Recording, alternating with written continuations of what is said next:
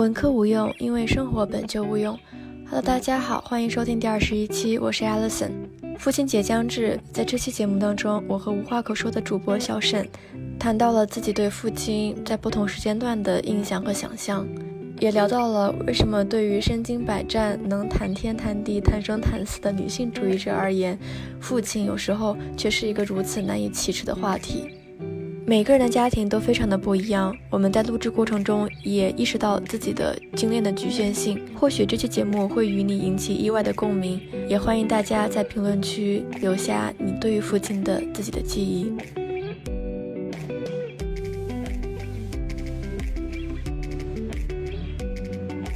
那我们直接开始喽。嗯，那么大家好，欢迎来到这一期的无话可说。然后我是小沈。这一期呢，我还是请了我的老 朋友 Alison，文科无用的主播。要不 Alison 先介绍一下自己？Hello，大家好，这里是看完《雷雨》之后平等的厌恶每一个爹和 每一个想当爹的男人的 Alison。你是文科无用的，我是那那我就是我就是真的很想当我爹的爹的小沈。然后我先先讲一下，就是为什么我想录这一期节目吧，主要其实是。因为我最近刚刚回国嘛，回国了之后，突然非常密集的跟我爹相处，我就会发现我爹身上的很多小毛病，然后尤其是，嗯，大概是前年吧，然后我妈生病了之后呢，就我爸其实一直在就是照顾我妈，所以说呢，就你能看到我爹作为一个东亚男的。一方面，他是一个非常细心、非常体贴，然后远胜过其他，就是我感觉的国男很多的一个男性角色。另外一方面呢，你就能感觉到他身上有一些很爹的部分。然后回了国之后，我就会突然发现我爸身上那种很爹的部分，在我眼里非常非常的明显。之前呢，我们不是经常聊过很多就是女权主义系列嘛？我们说女权主义能不能看甜宠剧，能不能谈恋爱？然后我就发现，就好像每一个女权主义者对自己的爹，就在自己的成长过程中都有一些奇妙的变化。我觉得我小时候还是对我爹是那种完全的非常崇拜的那种感情，但是感觉越大了呢，自己越具有批判性思维，然后就对自己的爹的感情越复杂。就是还是爱的，但是就你能看到他身上很多男性的部分，然后你能更客观理性的判断他身上哪一些部分是非常 toxic 的，哪一些部分是非常就是值得爱的。这周就是父亲节了嘛，所以也是一个蹭一个话题吧，就正好赶在这个时候，想约大家一起聊一聊这个节目。然后我其实约了好多，对，本来是大家的，但是对对。就我有很多朋友，就是其实我们私下里聊很多，就是关于自己家庭啊，还有就是父母的一些东西。然后我就四处寻觅了，大概有四五个朋友，然后全都全都把我给拒绝了。到最后就变成了我们两个人的节目。而且而且我同同意参与这个节目的一个要求是，呃，小沈可以聊自己的父亲，然后我的话就可以代替那些拒绝了小沈的人聊为什么我们这么难以去。讨论我们的父亲就难以 get it personal，确实。那我们大概这一期节目的大纲就是这样，我们可能会先聊一聊自己个人的比较个人的部分，然后之后如果我们想结合一些影视作品，因为我们知道就是中国的影视作品，包括主要是中国的吧，很多影视作品，嗯，都有一股很浓重的爹味儿，然后。我们就如果觉得想结合一下的话，也会结合一下影视作品聊聊，大概。嗯，尤其是我刚看完《雷雨》的话剧，然后就被震撼到了，确实被爹给震撼到了。要不我先聊聊，就是我这次回家的感受吧。我觉得你可以从你的感受出发，感觉你有很多想说的，然后我可以补充。对，就我觉得首先要给大家就介绍一下这个 background，就是呃，石女士呢，就是我妈，他是前两年。就是生病，然后做了一个很大的手术，然后大概在医院住了好几个月这样子，就可能真的是那种命悬一线的手术。那一阵子呢，我是一直在上海读书，嗯，反正因为我父母都住在北京嘛，所以整个生病的期间都是我爸在照顾，而且那一阵子正好赶上是疫情，所以医院的那个住院条件比较苛刻，这个疫情的管控比较严格，所以说基本上就是。你进去陪护要去做核酸，然后呢，你核酸阴性了之后呢，你进去陪你就不能再出来了。你想要换班的话，至少也是要我记得是十四天换一个班，所以说其实全程基本上都是我爸在陪。然后我爸自己也是有工作的嘛，但是其实他那一阵子属于一个完全放下工作的状态，就是一直在，就是在陪我妈。反正整个过程呢，会让人感觉就就是其实我爸是一个非常拼尽全力，然后呢付出自己所有的时间和心力吧，就是去照顾我妈的这么一个状态。反正就是在我们这几个亲戚朋友啊，包括我眼里，我都觉得基本上呢属于是一致好评。就感觉啊，这个男的还不错。父亲作为父亲的角色呢，他一直也都是在，我觉得在很多人眼里不是那种非常传统的中国家长的形象。他不是那种不善言辞的，然后也不是那种就是特别严厉的，他属于那种就是喜欢跟我一起玩儿，然后从小到大在我学习上呀，然后生活上参与感也都很强的那种父亲的角色。包括我小时候，我就觉得我我父我爸一直带着我呃出去玩呀，写作文呀，就是各种学习啊，然后文化生活上面的东西，好像就是我父亲的参与感会比我妈的参与感更高。我会觉得好像我小时候一直都非常非常崇拜我爸。再加上我爸其实对我学习上面各种没有什么特别大的要求，然后对我的生活啊细节也不是很严厉，所以他就就是让我感觉就是他是一个纯粹的带着我玩儿、带着我开心的爸爸。所以我从小到大很小时候就非常非常崇拜我爸爸，感觉我爸就是一个啊什么都懂，然后呢对于孩子又没有苛刻的要求，主张一个快乐教育，什么都很随便的一个父亲。就是现在大了呢，就尤其是我这次。出国读书一年多没有回家，然后这次暑假呢，就是回家待一个月吧，差不多。回了家之后呢，就感觉我爸其实有的时候会让人感觉身上也有一部分那种很爹的部分。就我前几天不是发了一个朋友圈，就是讲我爸说，嗯。对不起，要讲你的坏话了。就是我爸呢，咋说呢？因为我妈生病了，出院回来，现在已经出院了，然后呢，基本上恢复也都蛮好的。但是她出院了之后，我觉得做了一个这么大的手术，经历了这么大的一个就是健康危机，她身体肯定不能恢复到以前的那种状况。所以说她在家基本上出远门基本上不太行。比如说她要是去我们家楼下小区。遛弯儿转三圈，他回家可能就要耳鸣了，所以就是身体状况非常差，就是体力非常差吧。然后我妈呢，就经常有的时候就是累着了，她就要耳鸣。我跟我爸都对我妈这个身体状况其实还是有点担心的。但我爸呢，就属于一个过度紧张的状态。他每次就是我回家了之后，因为我感觉我跟我妈就经常在家聊闲篇、聊天什么这。我们俩一聊天就是聊久了，正聊得高兴，然后我爸就会插嘴说：“哎，你不要说了，你少说有点吧，你歇一会儿。”就是这种，就我能知道他是出于一个好意，而且我能理解，就是作为嗯丈夫吧，在。经历了那么长时间的陪护之后，因为整个生病的过程，我们虽然都知道、都了解，但是一直陪在身边的是我爸，就是见证我妈那种就是从鬼门关上走过来一趟的那种感觉。怎么说呢？就是一朝被蛇咬，十年怕井绳的感觉。所以说很能理解他的担心，就是对我妈身体状况担忧。但是呢，他就会替我妈在乎她的健康，替我妈决定她现在的状态是不是好的。你歇一会儿吧，你我觉得你一会儿要耳鸣了，但其实我妈还没有，然后我妈还觉得自己还不错，更何况就是我妈的耳鸣，可能她就是难受了，耳鸣了，然后呢歇一会儿她也就缓过来了，其实不是那种特别特别大的事儿，但是我爸可能就会把它非常夸张化，而且会在我妈嗯兴致很高的时候就提前预判打断她说你不要讲了，你歇一会儿，你你少说两句，就是这种，就会让我觉得。有一种非常强的剥夺感，再加上就是这个时候是我在跟我妈聊天，我就会觉得说，难道我作为我妈的女儿，我不了解她的身体状况吗？就是你凭什么觉得你是全世界那么了解她身体状况的人，胜过我妈她本人，也胜过我？一股无名的火，就觉得，哎呀，你你不用提前替我妈这样做决定，好像在乎我妈的生命长度，就是她并不觉得生命质量这个东西是非常重要的。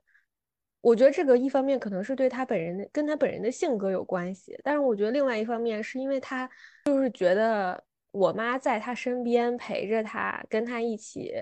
变老这件事情，比我妈自己本身要活得很开心，然后质量生命质量非常高，活得更接近于一个正常人的生命状态，这件事情更重要。然后再加上就是我现在回忆起来，嗯，我妈生病之后的很多生活状态吧，我就会觉得我不陪在我妈身边，然后我妈自己一个人的时候，然后我爸其实会忽略很多我妈生活上面的细节，尤其是就是有关生命质量这一方面，比如说我妈几乎很少。出门逛街了，因为我爸会觉得她会很累。我之前在朋友圈里提到一个细节，就是我爸妈其实经常以前两个人会出去，就是去新的餐厅呀、约会啊什么之类的，就是一起吃饭啥的。但是我妈生病了之后呢，我爸和我妈基本上就没有去外面的餐厅吃过饭，都是在家里吃饭。我爸会觉得说，你就是去为了去吃一个美食，或者说你就是为了去外面体验一个新鲜东西，然后让自己的身体状态。变得那么疲惫是个非常不值当的事情，在他眼里，这个东西就是性价比非常低。但是，就是他可能就不理解我们我妈作为一个就是生过病的人，她希望有一个体验正常人生活的需求，就是她可能不理解这一点，所以他会觉得说这件事情这么去做是不值当的。那我妈现在的生活体力是完全没有办法支撑她自己一个人去这么做的。就是每次我妈提出这种要求，然后我爸都会觉得说你这个是不值当的话，那其实久而久之也就不愿意提了。他就会替我妈觉得说，那你就不要去了。但其实人家本人是想的，人家本人是觉得值当的，是划算的。好像他很爹的一点就是他总觉得他能替别人做决定，但是我又知道他的这个出发点是非常非常好的，就是不。不纯粹是因为非常自私的原因，他是一个，嗯，替我再替我妈考虑的人，只不过他考虑的可能偏了，就是没有可，就是想到我妈的心坎上，大概是这个吧。就是其实这也是我为什么就是四处约朋友做这个播客的原因，但是我可能。就是跟朋友、周围朋友聊了之后，发现可能就是我对我爸的要求属于那种我们对那一代的男的吹毛求疵的要求了，已经是。就是因为我周围很多朋友的爹，其实他们的问题远远比这个大很多。就是我们现在一看就会想避退避三尺的那种男的。所以说，就是我约我朋友的时候，我觉得这也是一方面的阻力吧。就大家可能会觉得说，嗯，我爸其实已经是一个非常非常优秀的。爹了，我对他要求不要那么高。这不是很早以前会有那种俗语，特别恶心的俗语是“女儿上辈子是爸爸的情人”这种嘛？然后我每次听到我都会，我我我们家人应该没有跟我讲过，但是有时候我就会听到，然后就会，我还记得我跟我妈说过，如果如果我跟我爸是同龄人的话，我绝对不会喜欢，我觉得看不上我爸这样子的人，我觉得不喜欢他这样子的人，因为性格问题，不是因为才华问题啊。然后我就在想呢，如果我们刚好上一期聊的是男女朋友，就是我觉得在我的心目中，我爸这样子的男的是没有，是我觉得我。不值得我去花费心力去处朋友的对象，然后我觉得你爸是不是属于不完美，但是他是有潜质的。然后对，其实我觉得是，就是我也经常跟我周围的朋友说，虽然我就是现在刚刚一直在说我爸坏话，但是我经常就是跟我朋友说，如果我找对象的话，至少是要我爸起步这个水准。嗯，就我觉得我爸是一个，嗯，就是他完全不懂女权主义是怎么一回事，就是在理论方面，但是呢。他是在做一个女权主义实践的一个男的，就我感觉他在生活细节上是非常尊重女性的，在大部分时候，嗯，然后我觉得很多时候我对他的要求是因为我意识到了他在底线问题上都做得非常出色，所以我想让他做得更好，嗯，所以我感觉我潜潜力，对对，所以我觉得如果就是按照我们上一期聊的话，我爸是那种就是。可培养，就是按你的话说，是可以跟你一起共同成长的男的。但是我爸就是我妈，经常就是说，就是有的时候吧，嗯，婚恋就是这种旱的旱死，涝的涝死，就是他们那个年代的大部分人的老公，可能就是对家务什么都不管，然后呢，对什么买衣服呀什么的这种乱七八糟的事情，也不能说乱七八糟的事情吧，就是对这种事情，他们就会觉得是女人的事情，就是他们那种男的，就是基本上完全都不管，他们就觉得好像我要去外面赚够了钱，然后。家里养活起家里，然后让家里老婆孩子生活都非常富足就可以了，就钱给给到位了就可以了。嗯，然后呢，我爸呢是属于那种他要求自己钱要给到位，但是平时呢，他也会花很多时间陪伴我们。其实我爸在这种细节上面是非常操心的，包括我出国在外呀，然后每次回家订机票呀，还有就是各种生活上买东西啊什么之类，我爸都会很细心，就是提醒我，包括我的机票呀、来回，甚至去机场坐车呀什么之类，都是我爸来定，就我基本上是不用管。就我爸其实是一个在生活细节上非常。操心的人，他不是那种光给你买机票钱，但是其他的他什么都不管的人。但有的时候你就是真的旱的旱死，涝的涝死，就是嘴太碎的男的吧，你也烦。就有的时候呢，你也会觉得说，哎呀，这人怎么嘴这么碎？就是可能他就有的时候就会很挑剔，比如说吃饭呀、买衣服呀什么之类的，你带他们去买了，然后他呢这个也不喜欢，那个不喜欢。然后呢，你自己买回来给他穿呢，他又有的时候呢，嘴上说是还可以，但实际上不不喜欢穿，或者说，嗯，就是买了他就说退了吧，不喜欢这种，他自己会对这种东西有评价。可能你说那个年代的那种特别大男子主义男的，不就是老婆买啥买回来就穿嘛？嗯，那种就属于像是我把你，我把钱砸在你身上，就是我给你最大的尊重和爱。对，就我感觉，我感觉就是好多。我周围朋友的父爸爸可能对自己家老婆孩子的态度是属于那种我给你钱花还不够吗？就是这种感觉。然后一方面他们其实对家庭非常有责任感，嗯，就是他们有挺高的那种道德底线，比如说我一定不会出轨，然后呢我什么一定不会沾什么黄赌毒这种东西。但是这个好仅限于是就是我给你足够的钱。然后他们觉得就是钱给到位了，就是对你好。然后我当时听你讲的时候，我还在想，就是我觉得是不是每一个父亲都可以去接受一下心理咨询呢？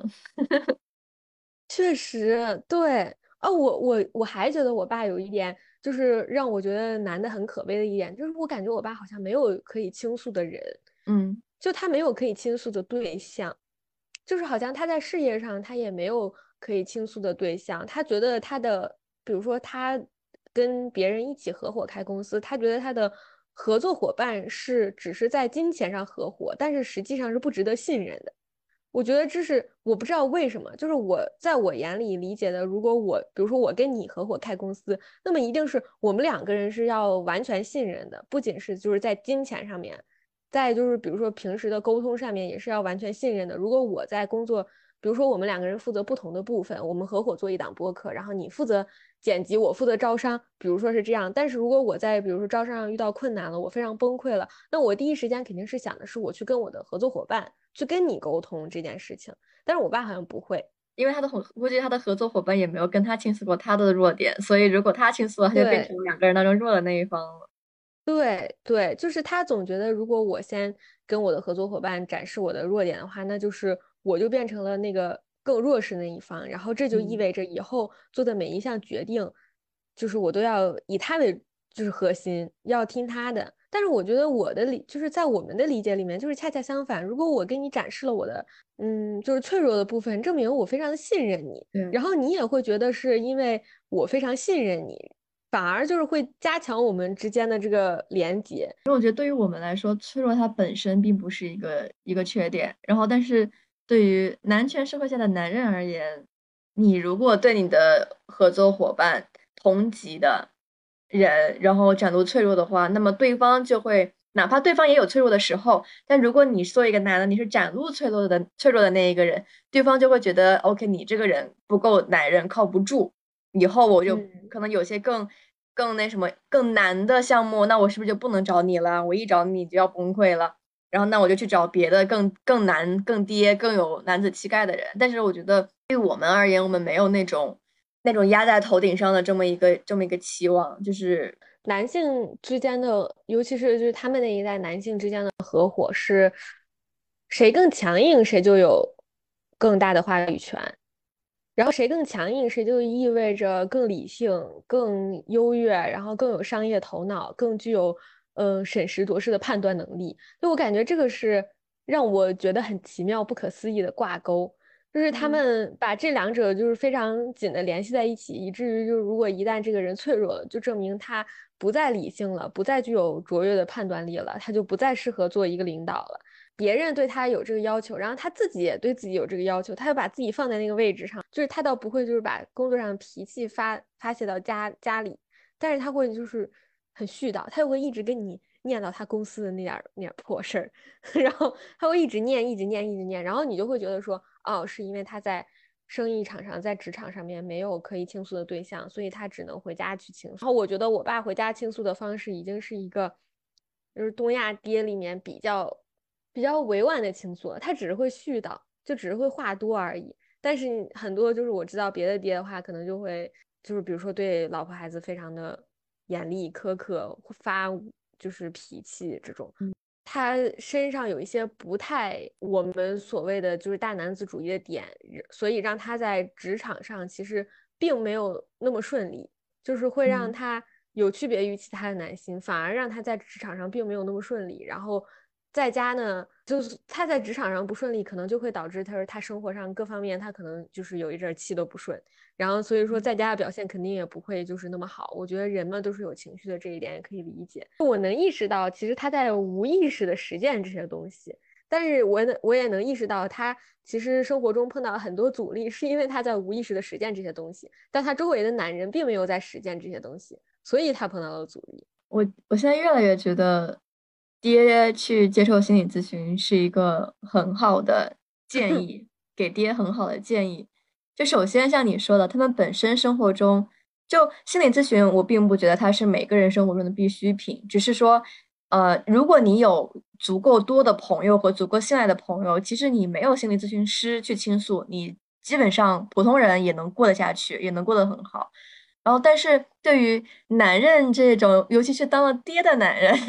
他们像你说的，没有一个倾诉对象，而他们的压力肯定是有的，生活上的压力、家庭上的压力、工作上的压力，这么多压力无处无处倾诉，那自己自然而然心里是不舒服的。所以有一个倾诉的对象多好呀。然后第二就是，可能这些爹爹如果家里面有一些思想比较进步的子女，那他们就会觉得跟子女有一种很强烈的脱节感。然后这种时候也是一个。就是处理亲密关系，为什么总是子女去找心理咨询师去哭诉自己父母对自己带来的伤害，没有父母去心理咨询师那里去避免，或者是在已经造成伤害之后，自主的去找方法去弥补这个曾经犯下的错误也好，或者是带来的伤害也好，然后两个人两两方共同的朝一个和谐的目标所所推进，这不是很好吗？然后我又觉得。嗯，可能对于你父亲来说，他毕竟还经受了就是差一点就要失去最爱的人的这么一个伤痛。其实对于普通人而言，他也是一个，也不能说 PTSD 可能重了，但是他就像你说的，他会害怕，他有一种很强烈的恐惧感，有一种不愿意放手，或者是想要掌控之中，想要在能掌控的时候把一切掌握在自己的手里。那这个可能也是跟一个专业的人聊一聊，可能自己心结打开了，他没有那么恐惧了，那可能也就。大家都能过得好一点了哦，而且你一说到就是心理咨询这个点，我就突然想到，就是在我妈生病非常严重，就是在医院住院的那一段期间，然后因为第一场手术呢，其实相当于是抢救手术，我是因为发生的非常突然，我还就是我妈被推进手术室的时候，我爸通知我说要从上海飞回北京，然后。我还刚到，我订了机票，然后呢，就已经订的是最近一班的机票。然后那天晚上刚到上海机场虹桥机场，还没有就是过完安检，还没有登机，我爸就跟我打电话说你不用回来了，因为他抢救手术已经做完了，就已经推进 ICU 了，就是 ICU 大家谁也都进不去，所以你去了也没有，我回去了也没有用。所以就说让我回去了，所以第一场就是抢救手术，相当于是我没有来得及回去，就没有在我妈身边。但是我妈做第二场恢复手术的时候呢，就是我，虽然那个也是一个比较大的手术，但是它就是不会造成生命危险嘛。然后那场手术，因为我正好在放暑假，所以我就在北京一直陪着我妈。所以那一阵子，就是我在北京的时候，我爸还会非常，嗯，就是积极的关心我说我心理上面有没有什么问题，他会。就是意识到自己子女的心理健康是一件非常重要的事情，然后他还会就是有这个让我去做心理咨询的意识，就是他会觉得说我会不会 PTSD，我会不会就是因为我妈的这段就是突然发生的疾病，就是家里这等于说是谁都没有预料到的那种类似于飞来横祸嘛。然后因为自己最亲的人身上发生的这种事情而 traumatize，嗯，有意识的去关心我这些，甚至觉得说我是不是要去做心理咨询，就是让心理医生去判断我有没有这样，就是需不需要疏导。他会觉得说我我需要这样的东西，但他意识不到自己需要这样的东西。就是其实明明他作为一直陪在我妈身边，就是一直时刻关心病程的这个人，他时时刻刻看着我妈的那个身体是什么样子，他比我更需要做心理咨询、心理疏导。所以我就觉得，一方面他是非常先进的，他比大部分的父亲，嗯，在就是比如说心理健康这方面，他了解的已经比大部分的人父亲吧，我们这一辈人的父亲多很多。但是另外一方面，他对自己是一个。还停留在上个世纪的那种想法，就是他对自己的观念和对自己子女的观念是完全脱节的。我刚从上海就是放暑假回来的时候，我爸去机场开车接我，然后在车上的时候，我们俩就聊我妈生病的那个事情，然后我爸就说，就是他就说我妈当时要去做抢救手术的时候呢，我妈基本上就是因为很难受嘛，就是真的很痛，所以呢，基本上就是有一种放弃求生的状态。然后呢，他就觉得说，怎么世界上会有这样的人？就是你要放弃，就是这种求生的欲望。就是我爸就会觉得说，当时我妈的妈妈就是我外婆，然后我妈的哥哥、我舅舅还有我爸，他们三个人都在场，就是都在抢救室外面。就是你一个人，你就算是为了家人。你也要坚持，就是要非常坚强，有求生的欲望，想要活下来。然后我当时听了，在车上听了这个话之后，我就会觉得非常的不舒服。就是我妈作为一个病人，她本身她那个时候是没有自主权的。我觉得这个事情就是我们在那个妈妈走后那一期也聊过嘛，就是我妈好像没有决定自己生命的权利。然后她当时在医院的那个状态，没有人。会想他到底是怎么想的，就是没有人尊重他不想求生的这个想法，所以说就是我爸就会非常不理解，就是说怎么会有人就是不想为了自己亲人活下来？因为在我爸整一个的呃人生体系里面，他生生命的价值就是为了我妈和我，就是他就觉得他是为了我和我妈而活的。如果我爸是就是生了什么重病的话，我爸真的心里他能。就是挺过来，他一定是因为心里一直想着说，我要为了我的老婆，为了我的孩子，就是为了这两个我最爱的人活下来。他就不理解说，人就是不能为自己活嘛，就是他不理解这个概念。他在自己身上的时候不理解，但是到套用在我身上，他就理解了。他对子女的想法就是。没有人可以强加沈思雨去做任何事情，也没有人就是要指挥沈思雨要干什么，因为沈思雨就是为了自己活的。我们就是拼尽全力让沈思雨出去读书什么之类的，就是为了让沈思雨能有一个能自己为自己活的空间。他在教育我的时候，我会觉得说他非常的先进，是一个可能能跟的是能跟着我一起成长的一个家长这样一个角色。但是他在对待自己的时候，我就会觉得说会让我。觉得好像我们之间差了非常多，就是他永远也跟不上，好像现在的这个步伐。嗯，可能谈回心理咨询的话，就是父亲会觉得，像比较先进的父亲，都是可能对于子女的心理健康已经是一个很平等的态度，他不会觉得有偏见有什么的。但是，可能对于自己而言的话，他还是觉得我不能生病，就不光是说我不会生病，而且还有是我我不能生病，我不能呃，就是走到一个需要别人帮助的地步。因为我的目的是站在这儿挺起家里的顶梁柱，去给我的子女和我的这个呃妻子家事，去给他们寻找他们所需要的帮助。我不能去寻求外界的帮助，因为如果就在可能在他们的观念中，如果我需要去寻求帮助了，这个家就塌了。不科学的压力给到自己身上，就是觉得呃。我有一切不能做的事情，然后我只有不做这些事情，才能够给其他人让他们去做他们想做的事情，就一种很极端的平衡。你说这是不是因为男人把自己看太重要了？我觉得一方 我我其实没好意思说，但是我觉得一方面是这样子的，包括为别人而活，他为什么有这么呃？当然，我觉得有很多母亲也会这样子了，很多孩子也会这样。但是我觉得有一方面说，为什么我不我我我有一种强烈的想要活下去的意愿，因为我知道。我走了，他们就活不了了，就是对，有这种这种感觉。但是可能有些人他会觉得我走了，但是呃，不一定是说很抑郁的那种。哎，我走了，没有人会记得我的。更多的可能是我知道他们都有能力去养活他们自己，或者是怎么样。然后，所以我也可以为我自己而活。他们他们有我相信别人有能力为他们自己而活，所以我也可以为自己而活。但是可能对于有一些呃处于某种特定家庭角色当中的人，他们就会觉得我真的我走了这个家就没了，所以我不能走。嗯，最奇妙的是，当我爸和我妈就是他们都把他们当成一体，就是夫妻一体来看待的话，就是他们对于我的想法，就是他们对于整个家的想法呢，就是嗯，我们两个人跟孩子其实是没什么特别大关系的，就是孩子可以过得很好，我们也可以过得很好，然后孩子没有了，我们也无所，就是他也不说无所谓吧，就是他他们他们觉得就是说我也可以过得很好。我也可以就是继续生活下去，他们相信我有这个能力，然后同时他们也相信自己有这个能力。如果他们未来离了我，他们也能就是过非常好的人生，就是两个人一起过，他们也会非常好。但是呢，就是当我爸脱离出夫妻这一起的这个角色的时候，他把自己当成一个纯粹的，就是。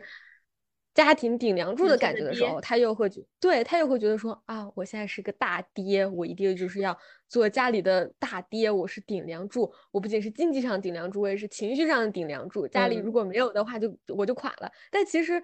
我觉得他意识不到的是，就是整个家里面，是我跟我妈在源源不断的给我爸提供情绪支持，嗯，而我们给他提供的这个情绪价值，在生活的各方面都有更正向的发展，包括在。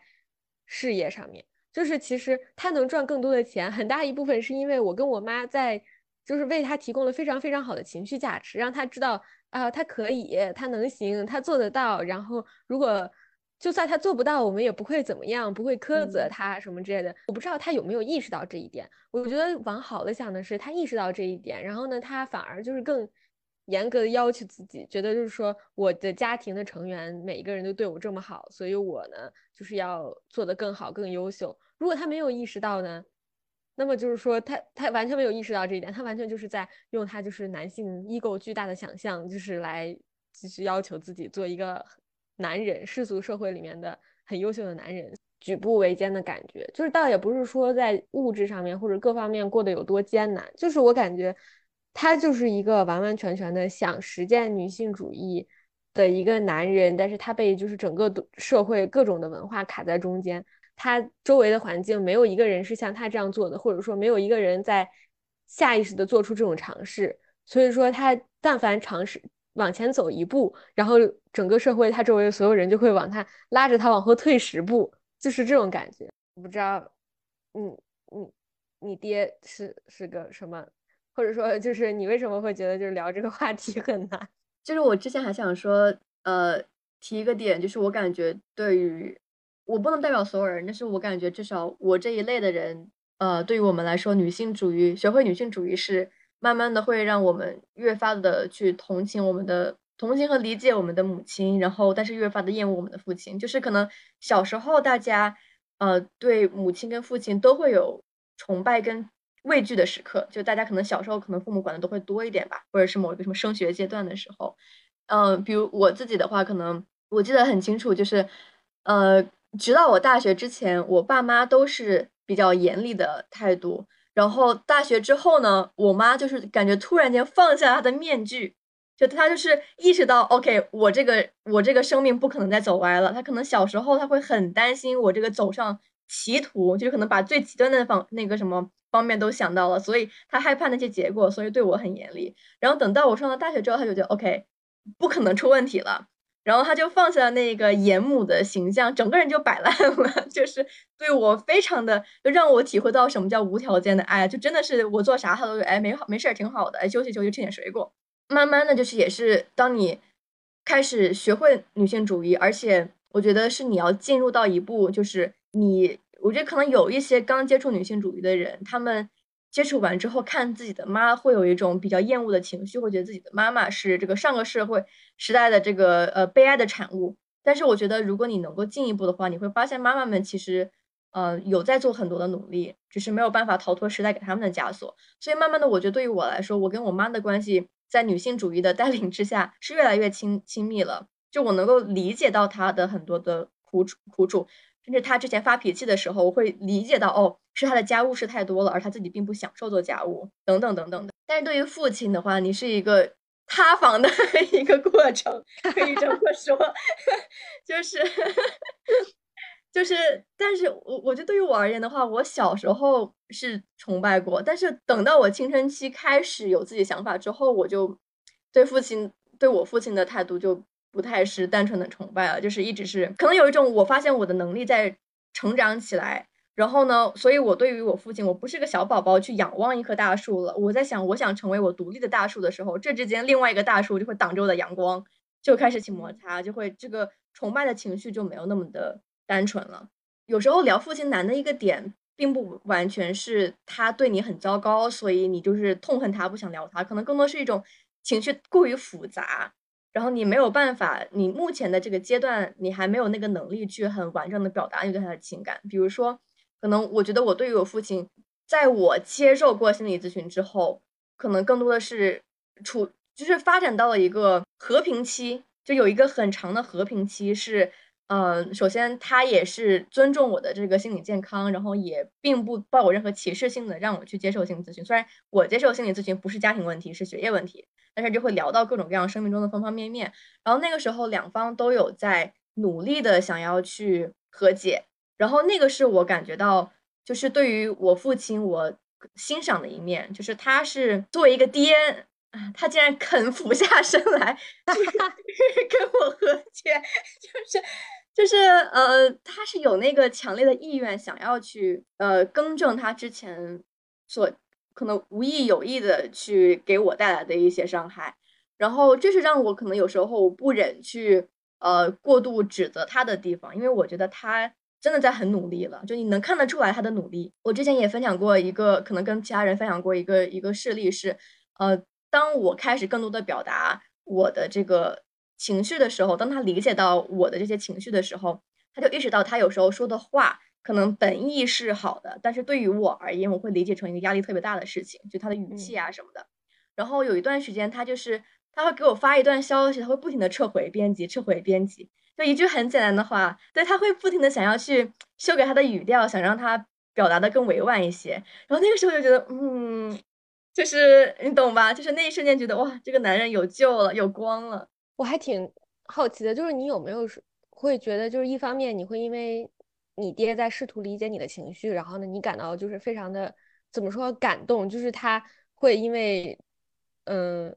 因为女儿身上的一些就是出现的一些状况，然后呢，试图修正他以前他没有意识到过的错误。但是就是反过来想的话，我就会觉得说。正因为我是他的女儿，所以我才能得到这样的待遇。他只是一个，就是这个人只是一个他生命中的陌生的女性，比如说他的同他的同事，他事业上面的伙伴，或者说他其他就是跟他没有血缘关系的人，不是他的母亲，不是他的女儿，不是他的，他不一定会愿意放低他这个姿态，他反而会觉得说，嗯，你这样，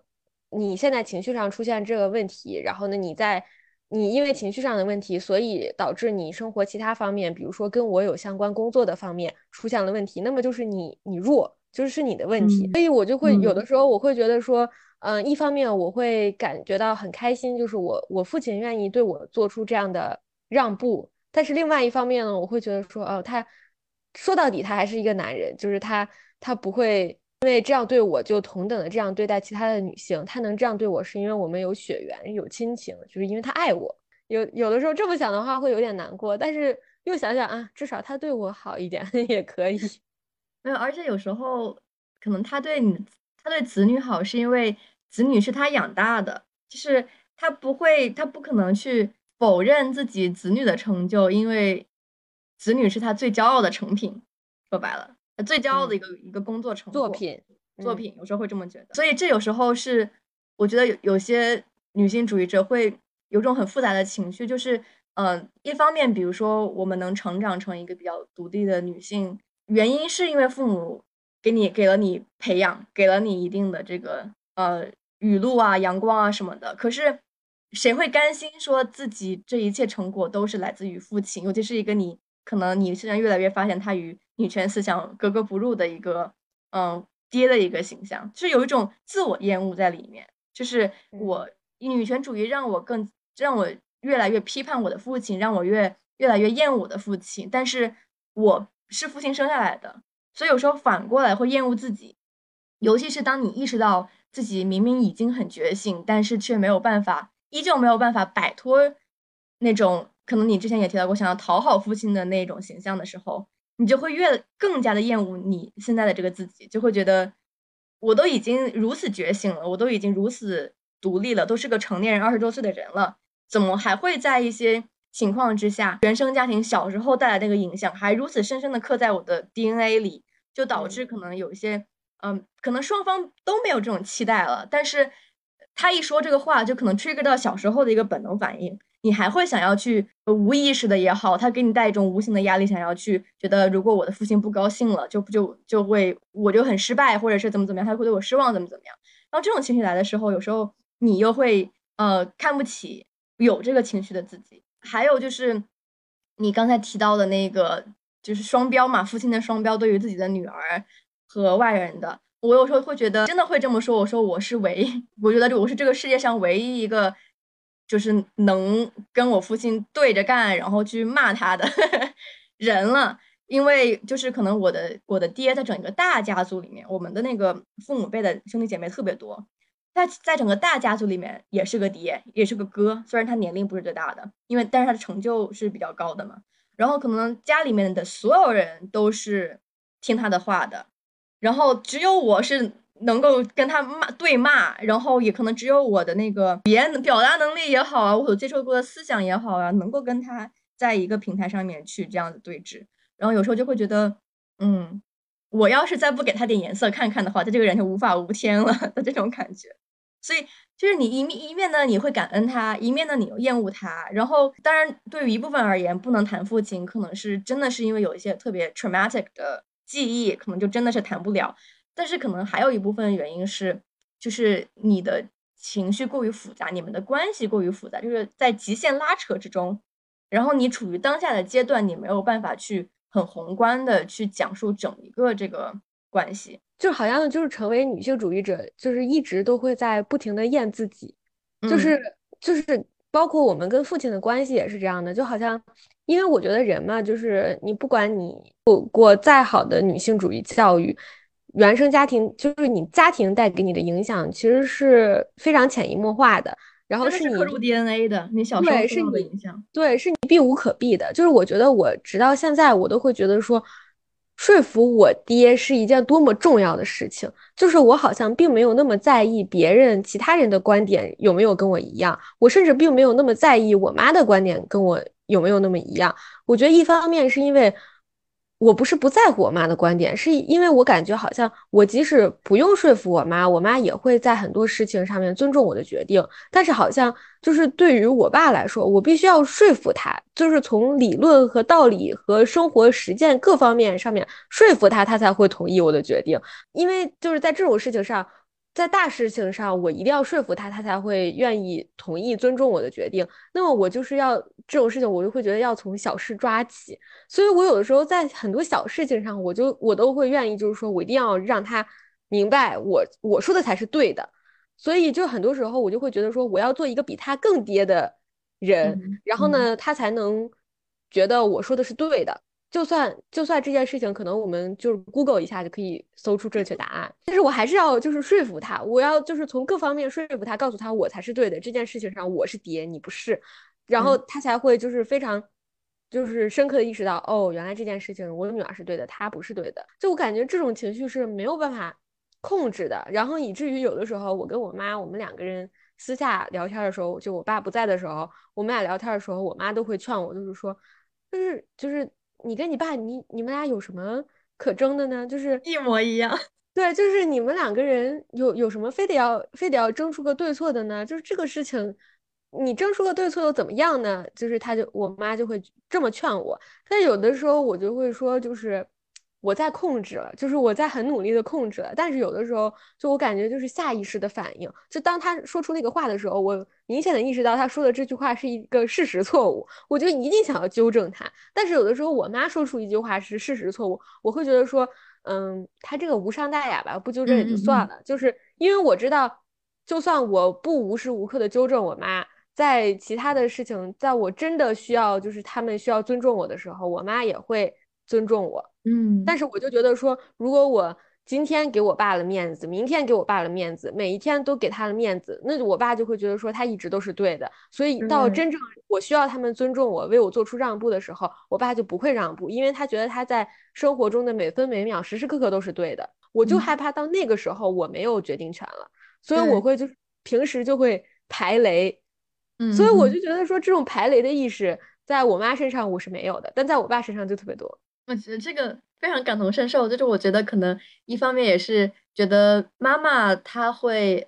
支持你，或者是在重大事情上她会尊重你，至少会心平气和的听你的理解。然后可能有些时候你又会觉得妈妈是她会无条件的爱你跟支持你，但是爸爸他是一个呃理性一般的这个这个角色，你必须要去说服他，然后呃他也是更括号不是双引号更值得去征服的那一个。那一个角色，因为他是这个理理性、智慧和权力的象征，其实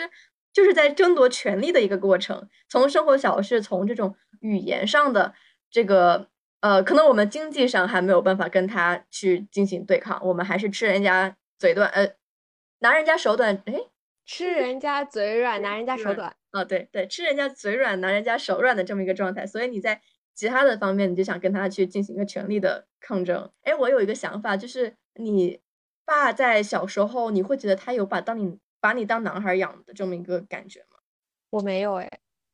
嗯，就是我觉得，我记得我们好像聊过，就是其实我很小的时候，就是可能上小学的时候，我跟我爸不熟，就是我觉得我爸，因为我觉得我爸不靠谱，就是他经常接我迟到呀什么之类的。然后我跟我爸熟，是因为我妈让渡了一部分权利出来，就是让渡了我们。写一起写作文呀，出去玩呀，就是文化交流的这部分空间给我爸，所以我们两个人才渐渐熟悉起来。然后我爸就是在这方面呢，就是他，我觉得我爸没有把我当男孩养，但我觉得他也没有把我当女孩养，他就是随便养。就是我感觉他就是，就是他会觉得说，嗯，比如说我们一起去爬山，就是去出去运动，然后我们也一起去，比如说看博物馆，然后呢去。就是发展一些艺术方面的东西，他会就是先广撒网，就是随意的发展我的爱好，然后他会慢慢发现，比如说我是一个非常要强、非常需要，就是在很多事情上我不达成目的，我就会一直坚持做下去的人。所以我会就是非常热爱爬山，因为我总觉得我一定要，我只要这个山开始爬了，我走了第一个台阶，我就要爬到山顶。所以我爸会发现我有这方面的品质，那他就会多带我去爬山。他好像是因为。嗯，在首先广撒网带我去拓展的过程中，然后发现了我在某一方面有很大的闪光点，所以他就会着重去培养，而不是因为比如说，嗯，我把你当成男孩养，所以我要带你去爬山，就是因为这是一项比较男生的运动。但是，一方面我另外一方面，我觉得我爸是，嗯，就我觉得这种地方吧，确实要夸一夸他，就是他是一个，嗯，我爸从来不会。刻意的去忽略我跟我妈，我们两个人是女性的这个身份。就比如说，我我们我跟我妈的生理期在我们全家是公开的，就是我爸不会就是说，因为我跟我妈在谈论生理期或者生育的或者恋爱的话题，然后呢他就会回避，因为他觉得这是你们两个女生要去聊，然后呢我这作为父亲我就不该参与的这种话题，他会觉得就是这些呢，就是因为。那没办法，生出来的就是个女孩。那女孩就是生理期这种的生育，就是无法避免的话题。那就要聊的话，那这也是我的孩子，我们就要全家一起聊。我说我来大姨妈了，那我就是我就是全家的吼，就是我不用就是跟我妈去聊，说这是我我们就是女性之间的话题，我就不能跟我爸这种男性聊，就好像我爸也不会因为就是我们在聊这种话题，他自己有特别大的那种羞耻感。另外一方面呢，他不会刻意的去。忽略我是一个女性，就是生理性别是一个女性的这样一个身份，就是他会觉得这是这是也是我身上非常很重要的一个身份。然后我身上的作为女性的这种生理特征，他也是需要去尊重，并且他作为父亲，就是作为家里的一个角色是需要去参与的。就是我感觉这个事情上他平衡的很好，就是会让我觉得他虽然没有生理性别和社会性别的这个概念，就是没有 gender 和 sex 这种区分。的这种理理论上的概念，但是他好像在生活实践中，他他实践到了，就是他会做，会这么去做。之所以问这个问题，是我当时想到说，很多理论里面那个儿子的最终目的是弑父，因为要去争夺家里面那个权力的地位。然后，呃，女儿很多时候她会去，嗯，他不一定是弑母，但是他是会跟母亲有一种又爱又恨的这个关系，也是厌女里面的一个理论吧。当我在想，就是为什么我们两个也出现了这种想要去争夺父亲，想要去当他爹，想要去弑（括号不是双引号）弑父的这么一个这么一个想法，就是我我意识到，可能我的理解里面，之所以过往总是儿子去杀父亲，是因为过往女儿她没有一个。呃，没有给到他一个去争夺权利的机会和这么一个身份。但是，当你处在一个会想让你成长成独立个人的家庭里的时候，你哪怕作为一个女儿，你也有非常独立的这个意识，你也想去争夺这个权利，然后你不甘于成为一个传统意义上女儿该做的角色。那这个时候，如果你的家庭又是个偏，也不能说传统，就你如果你的家庭里面还有一个很明显的爹。那爹就是这个家庭里权力的象征。那你如果想要去成长，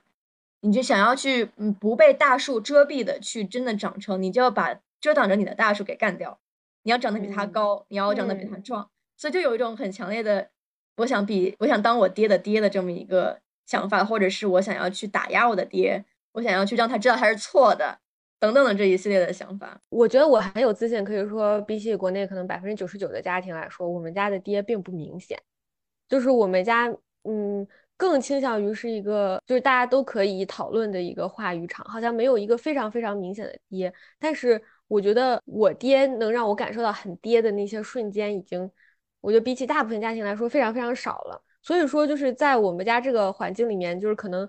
有的时候我会觉得说我。要去争吵，我要去争论，更多情况下是因为我知道我是对的，所以我要去争论。然后另外一方面就是，我觉得我跟我爹当然存在这种就是争夺权力的这种过程，但是我觉得这个争夺权力的过程是在我有了女性主义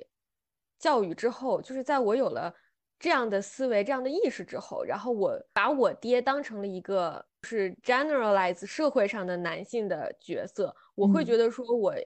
我自己下意识的觉得，说我如果都没有办法征服一个像我爹这样不那么爹的男人，那我就是去社会上的话，我我真的可以去征服，就是那些真的很爹的人所以我就会觉得说，我要，尤其是更尤其是在我就是接受了女性主义教育之后，我觉得就是我我是对的，我就不要嗯害怕，就是去表达说我是对的的这个想法吧。但其实我们也不至于就是到话语权的这种抢夺上面，因为他其实没有。占据就是没有剥夺过我这方面的权利。女儿跟父亲之间就会有一种，就以当我拥有了更多知识，然后拥有了更多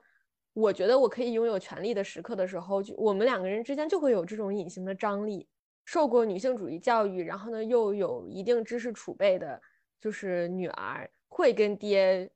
出现了一个比较常见的状况，就像我们跟我们母亲也会有一个我们的年龄阶段，就跟母亲有一个这样非常强烈的张力。我们作为现代更现代的女性，跟就是母亲这种相对传统一点的女性角色，就会有一种传统跟现代女性角色之间的这种张力。我觉得是一样的。那你会想要去征服你的母亲吗？就是不知道你的情感上会不会有一点差异？就是可能对于你的父亲，你是想要去。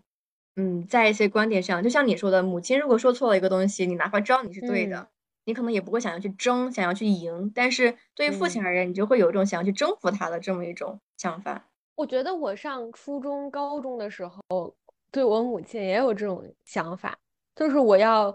时时刻每一句话都证明我比我妈的想法更先进，就是我跟我妈的这种争论更会吵起来。但是跟我爸可能就是直到现在吧，就是我可能也要想争过他，但是我们更不会吵起来。我不知道是因为我跟我爸的感情本身就不像说母女之间感情羁绊那么深，那么 personal 是吧？对，就是好像我跟我妈在聊一很多事情的时候，聊着聊着就会聊到我们之间的母女关系，对，就会变成了我们之间母女关系上面的争论。比如说怎么呢？聊聊美国大选，然后之后呢？我跟我妈聊着聊着美国大选，比如说聊着聊着特朗普，然后呢，我妈就会觉得说说啊，你怎么你总觉得你懂得更多，你对美国政治更了解，因为你去过美国，你觉得啊，你现在你觉得你是一个文化人了，就是你见过世面了，就是我妈有的时候可能会觉有这种想法，她不会说话说的这么尖酸刻薄，但是我能感觉她会有这种想法，就是会觉得说啊，你已经走出去了，你你就是脱离我们能够掌控的范围了。所以说我妈有的时候可能会 take it personal，但是我爸呢，怎么说呢？我爸就会觉得说他，我觉得他一方面是就是男性的 ego 导致的，他会觉得说 take it personal 就会让这个谈话变得小家子气。我们可是在聊美国的政治，哎，我们怎么可以就是聊那种国际大事？对，我们可是在聊国际国际大事哎，我们怎么可以把它聊成就是啊，我家孩子走出去了，终于脱离掌控了，就是这种酸里酸气的话呢？对，就是他要是聊，他就会觉得说这种是酸里酸气的酸话。那酸话嘛，他就会专门在讲酸话的时候只讲酸话，他不会就是说把它放在就是聊，比如说大选呀这种事情混在一起聊。就我觉得这个可能也是就是。母女跟父女关系之间的区隔吧，就是也是一个很明显的性别划分。对，然后我刚才还想到说，为什么有时候有性别意识的女儿会跟父亲有争执，还是一个其实挺显而易见的原因是，女性主义不就是批判父权制吗？那离你最近的父权制不就是你的父吗？你爹，你爹呀。所以就会有一种有意识也好，无意识也好，你看着家里的爹。你就想打倒他，这种感觉。对，就是你，你不知道前一阵有多搞笑。就是我刚回国嘛，然后我就是一直说想跟我的爸妈录一期播客，然后呢，我就说想跟他们录的主题呢是就是关于我从小到大教育的话题，因为我觉得我们家的教育理念比较就是一个非常先进，然后呢，而且。让人感觉到是一个整个家庭合力的作用，并不是我光我自己给力，或者我父母逼我，就是我既不属于，就说白了，我既不属于鸡娃。海淀鸡娃也不属于小镇做题家，我就很想跟我父母聊这个话题，但是呢，我又不想就是说提前跟他们透露太多这个主题上面的东西，因为我觉得他们那一代人呢，就是如果我告诉他们主题，然后他们就会偷偷下去做准备，然后聊的就会很假，你知道吧？所以我就想让他变得更自然，所以我就说你们就告诉我什么时候有时间，然后呢，我们就是坐下来一起聊一聊一期播客，我就这么跟他们讲的。然后呢，我爸就会。非常，他这是半开开玩笑的说的，但是他就会非常警觉，他就说啊，那你不告诉我们主题的话，到时候坐在桌子上，你不会要拿你们那个女性主义的一套批判我吧？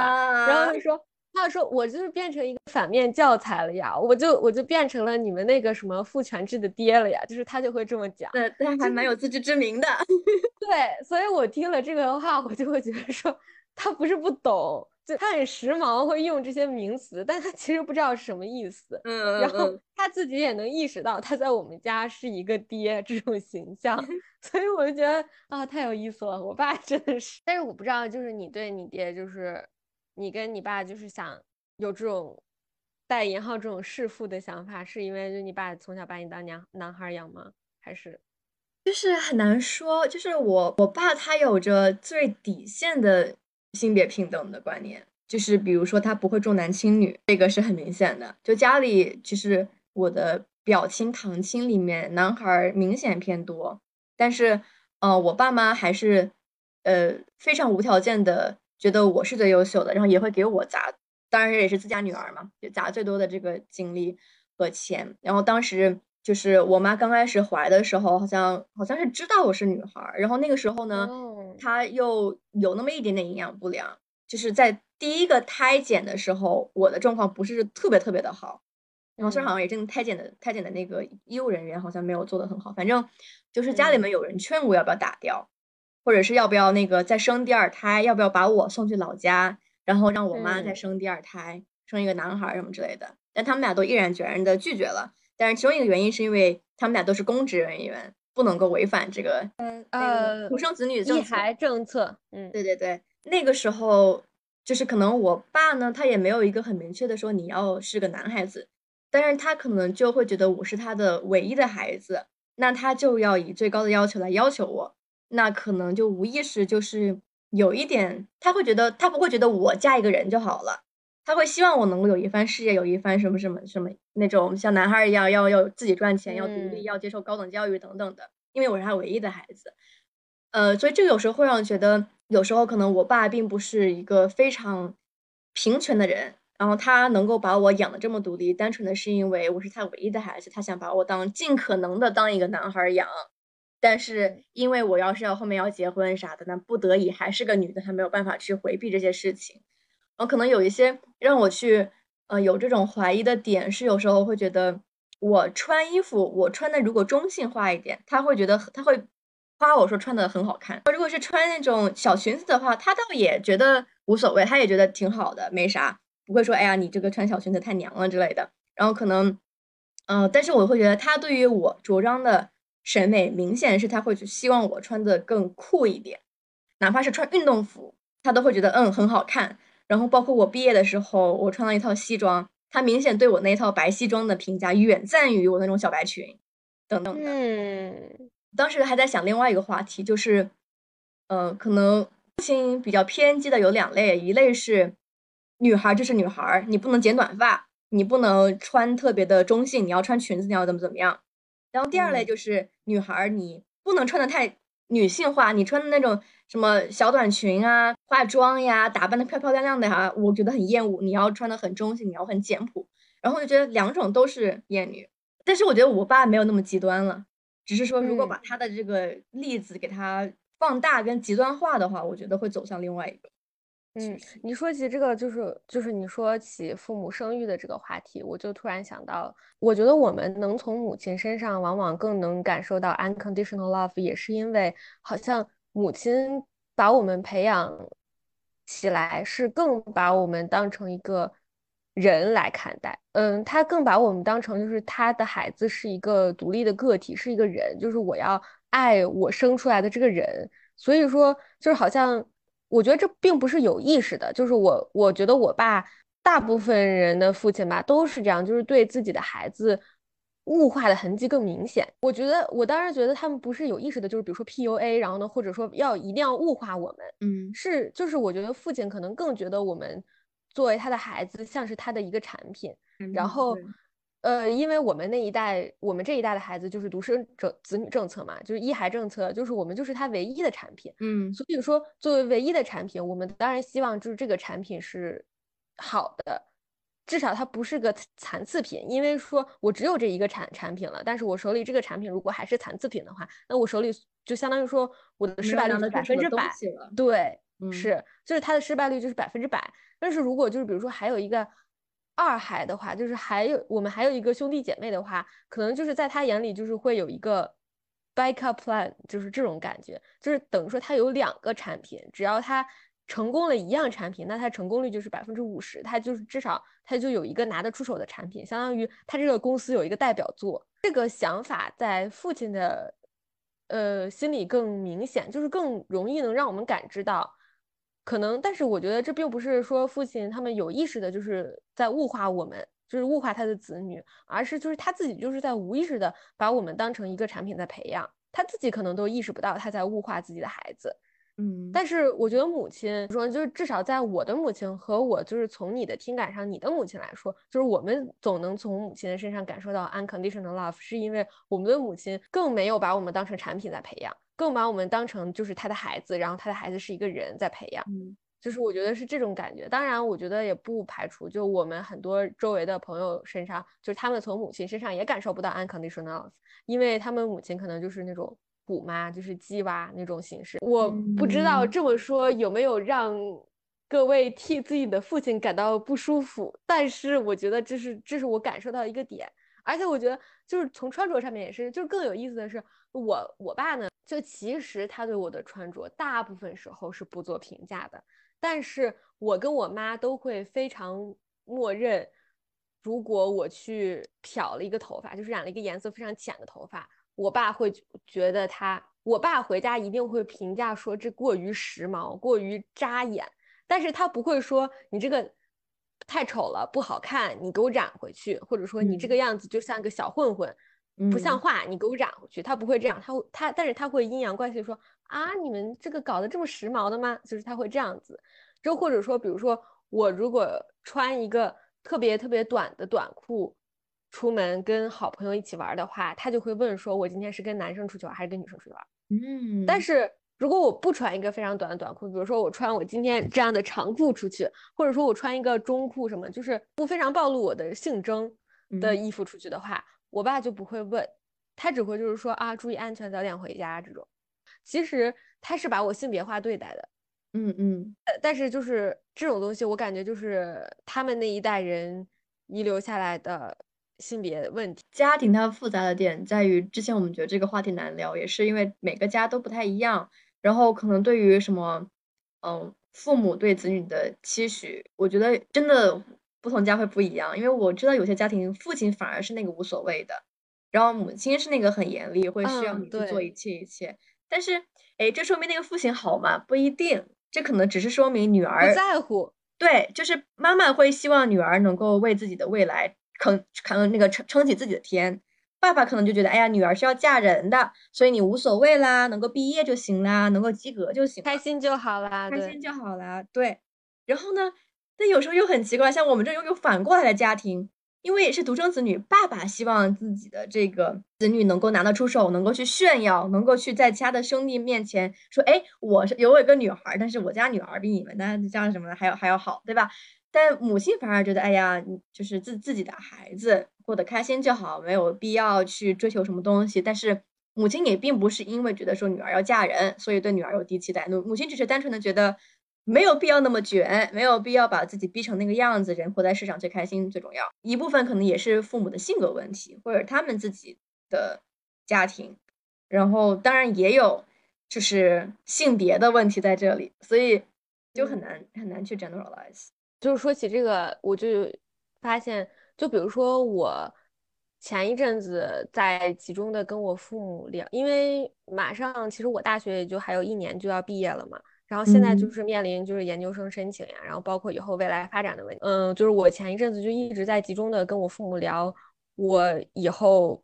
比如说我读完研究生，然后呢是工作呀，还是继续读博呀，包括我研究生选择上面，就是这种呃教育上面这种。以后自己个人发展的问题，我也挺想听我父母的这种意见。然后我就聊到了，就是说我如果直接工，因为我更倾向于说留美嘛，所以说我我们就会聊到就是身份的问题。然后我我跟我妈聊，比如说我直接工作了的话，我是最理想的状况是怎样才可以拿到绿卡？然后最糟的状况是怎样，就是会被送回国，直接。读博，我继续读书，然后去读博的话，理想的状况我是升到什么样的博士？我能不能升到博士？博士这个项目，然后我毕业了之后，我我如果是博士生毕业的话，我是通过怎样的方式留在美国拿到绿卡？就是我跟我妈聊这些话题的时候，我妈可能就会觉得说。啊，这种东西呢，就是我我们作为父母想给你一些参考，然后我妈也会很认真的想这种东西，但是她到头来她会觉得说，人到最后嘛，船到桥头自然直，总有路可以选，还是选择自己感兴趣或者说对自己最有利的选择最重要，没有必要说一定为了留美而留美。最后就算你真的一心只想留美，但是你还是回国了或者怎么样，她她会觉得说也可以，无所谓。然后我听了我妈这么讲的话，我也会觉得说。啊，其实也没有必要看得那么重，就是也没有必要得失心那么重。我觉得他说的话可能很大一部分缓解我的焦虑，会让我觉得说啊，回国发展也无所谓啦，回来就是新东方教教英语什么的也挺好的呀，什么之类的，啃老就也没什么呀。就是我可能就会觉得说啊，也不要得失心那么重，不要给自己那么大压力。但我跟我爸说了这个事情之后，我爸反而会替我焦虑，然后他就会非常焦虑的去查，就是那种嗯。中介呀，就是那种什么申请移民移民政策的那种中介呀，什么之类的这种东西。然后他会想，就是说怎样以一个最稳妥的方式，比如说能不能就是先获得一个加拿大身份，或者说别的国家的身份，然后呢再转成美国身份。就是很多中介是移民中介是这样做的嘛，就是他们有这种操作嘛。就是他会觉得说这样会不会更稳妥呢？那我们呃付出几年的时间，或者说付出一些金钱上面的代价。呃，也没有关系啊，因为女儿最终的目的是要留在美国，就是她会以留在美国为目的，然后做以所有事情都会达为了达成这个目的而做，然后她就会一直在跟我输出这种，因为我跟她说的这些话而让她产生焦虑的这些事情，就好像他们两个人的对我的要求就是完全不一样的，就是好像我跟我妈提到一个我的目标，我妈就会觉得说这是我对我的人生有追求，我有一个理想化的目标。然后呢，他就他就会知道全家呢可能要为了女儿有这个理想化目标，大家往一个方向尽可能的去努力，但是做不到也就算了，就是无所谓，就只要我们努力了就好。但是我爸就会觉得说，如果我提出了我有一个这样的目标，那就证明这是我唯一的解，我一定要达到这个东西，这是就是数学意义上有且仅有一个的解，就是我就没有办法跟他让他理解，我想读博，想走学术发展，不是因为，呃。博士生毕业之后更好拿到美国的身份，而是说我就是想走学术，然后他能拿到更容易，或者说更不容易，或者更能拿到一些什么样的福利政策，那是他伴随而来的 benefits，不是说我为了要这个 benefit，所以我要这么做，就是他理解不了这个东西。我就觉得很多时候，我爸对我学术上或者各种方面的要求是更利益导向的，然后就会让我觉得这是他从。外面那个男权世界里面带回来的糟粕拿到了我家里，然后呢，影响到了我很多事情上面判断和就是学习上的发展。但是怎么说呢？哎呀，就是父母呢都给我提供一些角度的东西，我觉得也蛮好的。只不过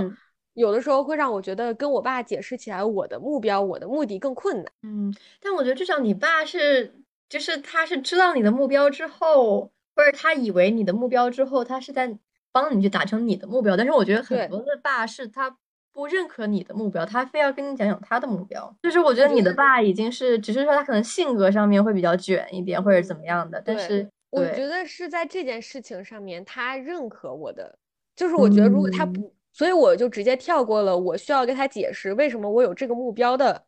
这一步。但是如果就是比如说他不认可我的目标，那我就需要跟他解释，就是说我有这个目标是。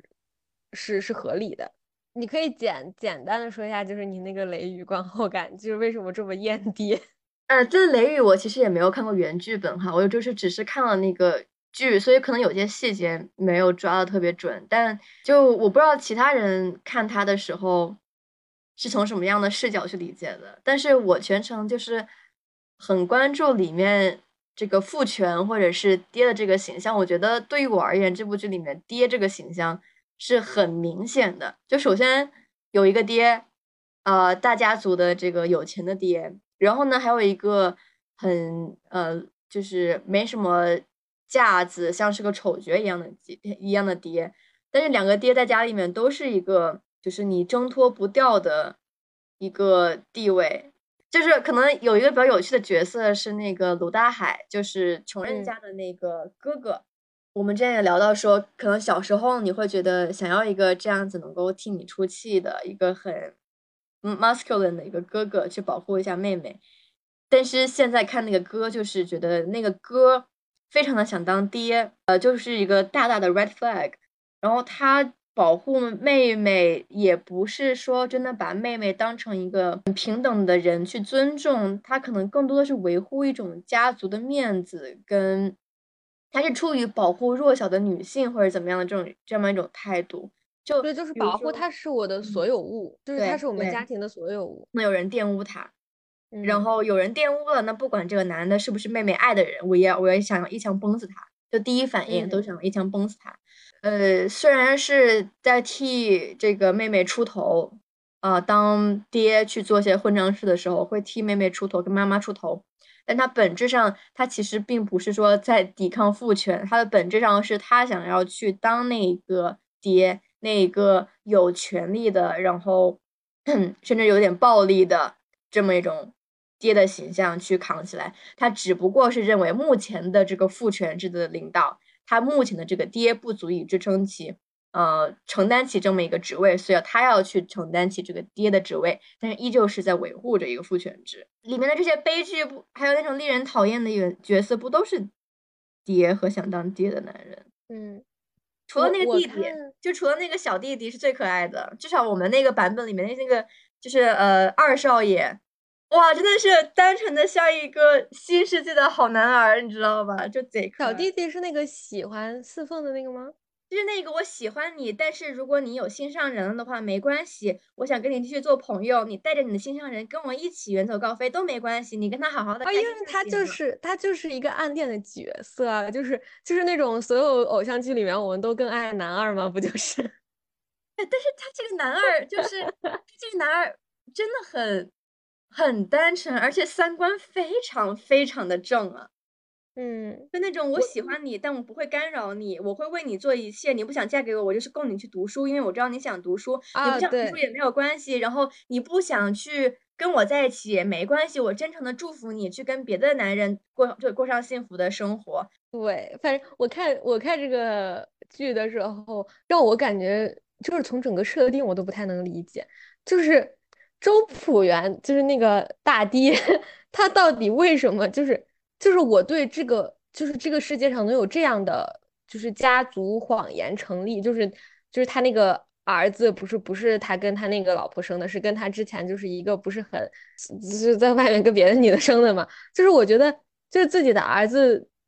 呃，是跟谁生出来的孩子这件事情，在我眼里就不足以成立成为一个值得隐瞒的家族谎言。他知道他的妈死了，但他不知道他的妈是谁吗？对他不知道他的妈，就是他不知道他喜欢那个刺凤，就是跟他是一个妈妈，不是？因为因为因为那个老爷也不知道呀，老爷知道呀，老爷老爷很久很久之后才知道的呀。周朴园不是到最后就是道出了家族的真相吗？对啊，但是周朴园他之前是一直以为他那个那个呃穷苦的那个妈妈已经死了呀。反正我就是觉得他为什么，就是我当时看的时候。我就会觉得说，为什么他就是他，他并没有跟整个家庭同步他所知道的所有的信息，就会让我觉得说好奇怪。就是一个男的，他为什么觉得自己就是一个人，为什么这么有自信，觉得他应该担起整个家族一些重任，而且他由他来决定哪个事情是应该秘而不宣的，哪个事情是应该就是公开的。就是他总觉得自己的有这个决定权，而且他的决定权，他做出的判断是正确的，就会让我觉得很不可思议。怎么会有这样的人？反正我觉得那个剧，至少在我读起来还是蛮讽讽刺父权，就讽刺那个社会的。对，我也觉得，就是他他必然是出于一个很讽刺的角度来写的这个本子。天呐，我都不知道要不要祝爸爸们父亲节快乐，他们快乐吧，让他们父亲节快乐一天，让。嗯，对，快乐吧，他们快乐，我们就能快乐，对吧？哎，也不一定。哎呀，太难了。我之前就是去约，就是约 Carlo，他不是不愿意一起聊嘛，然后约另外两个朋友，就是一块聊，他们也会怎么说？他们就是跟我的。信息就是说，他们可以聊，但是取决于别人聊到什么程度。就是如果你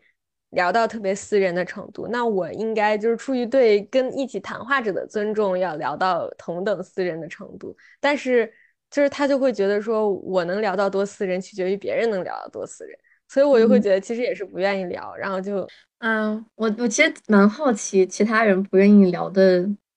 原因是什么？怎么说呢？就是我感觉，可能是因为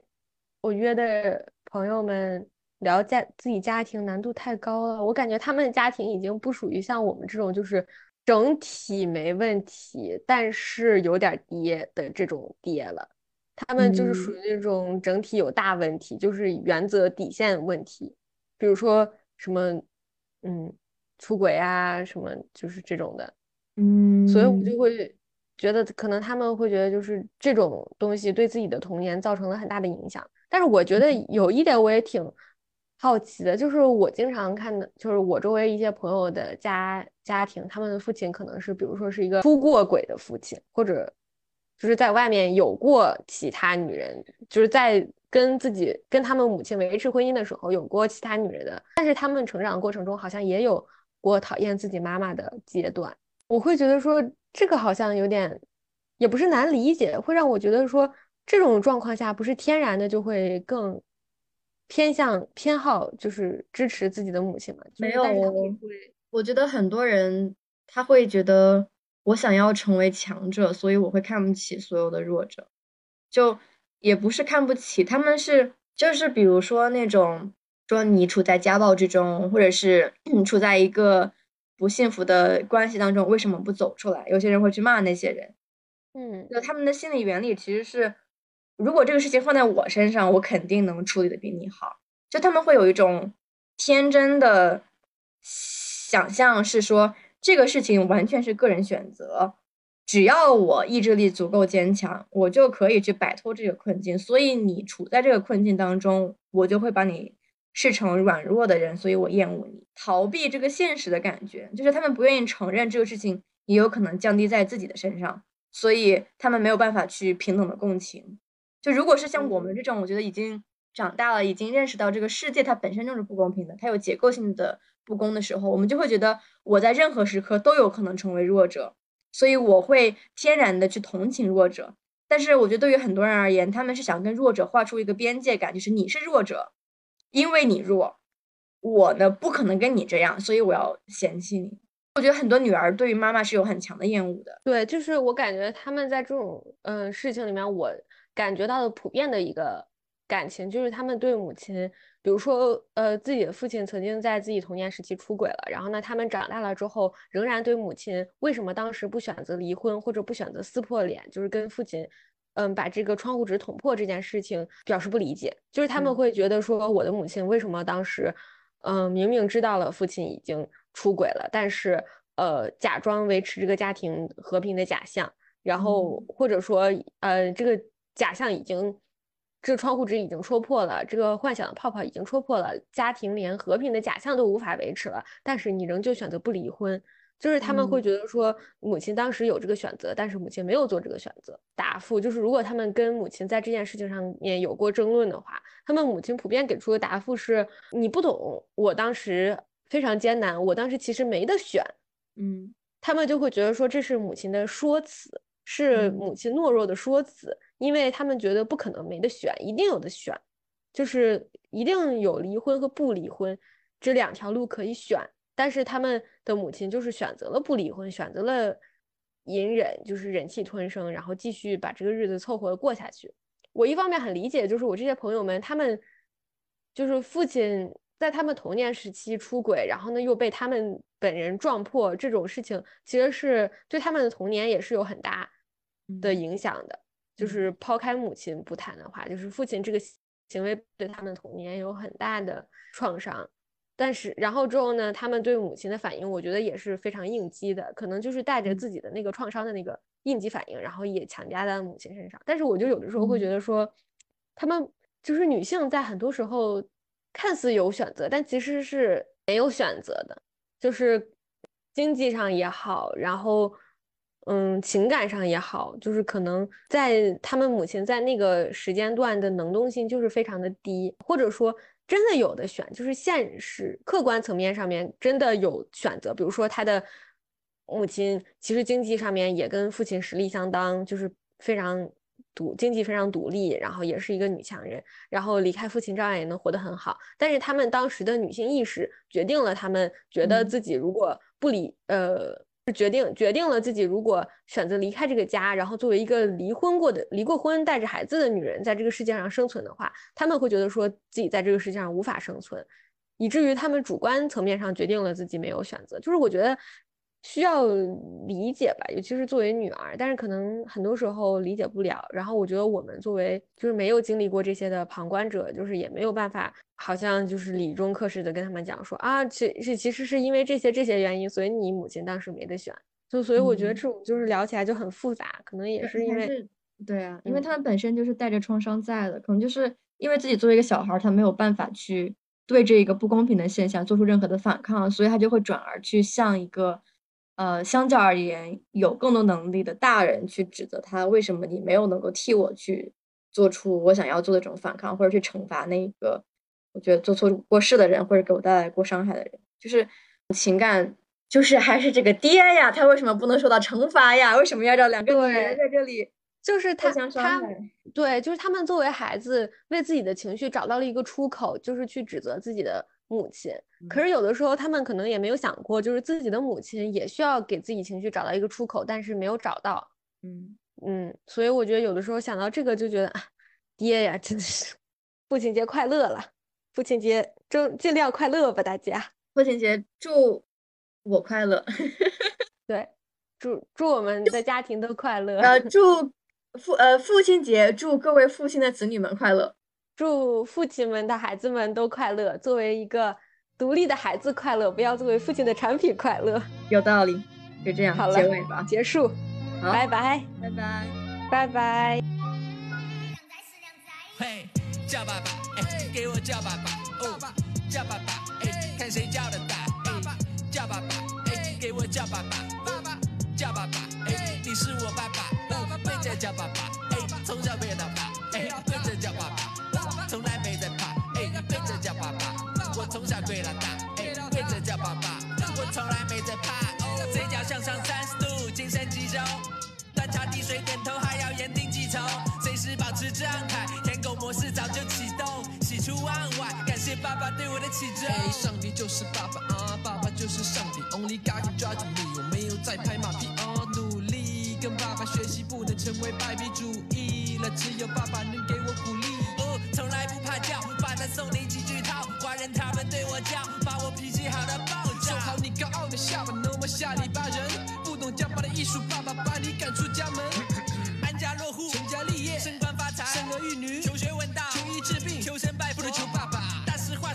化了，一时不乱，有爹就好，不入东海，寿比南山。爸爸永远不会老。有钱的有钱的都说爸爸，都说爸爸，都说爸爸；有脸的有面的都说爸爸，都说爸爸，都说爸爸。喂，这个爸爸你不当不行，爸爸爸爸爸爸爸爸我叫个不停。嘿，叫爸爸，哎，给我叫爸爸，哦，叫爸爸，哎，看谁叫的大，哎，叫爸爸，哎，给我叫爸爸，爸爸，叫爸爸，哎，你是我爸爸，爸爸跪着叫爸爸，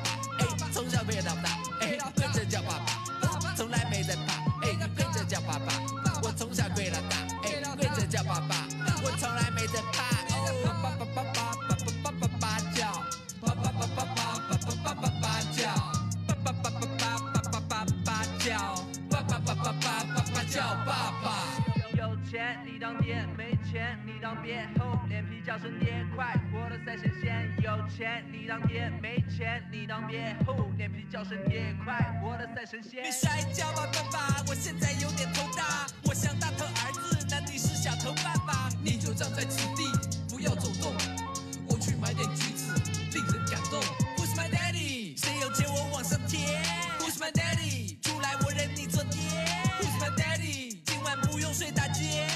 Are my daddy，这声爹自然又亲切。有钱的有钱的都说爸爸，都说爸爸，都说爸爸；有脸的有面的都说爸爸，都说爸爸，都说爸爸。喂，这个爸爸你不当不行，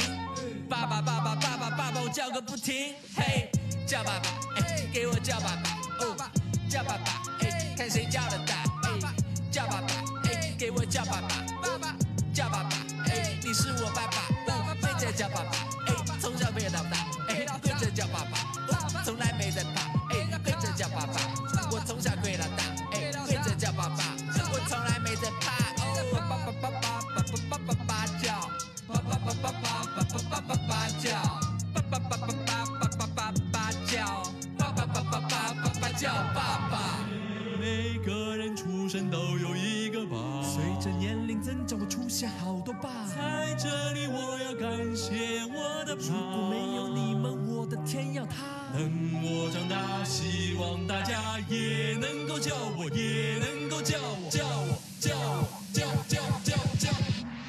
什么？叫叫叫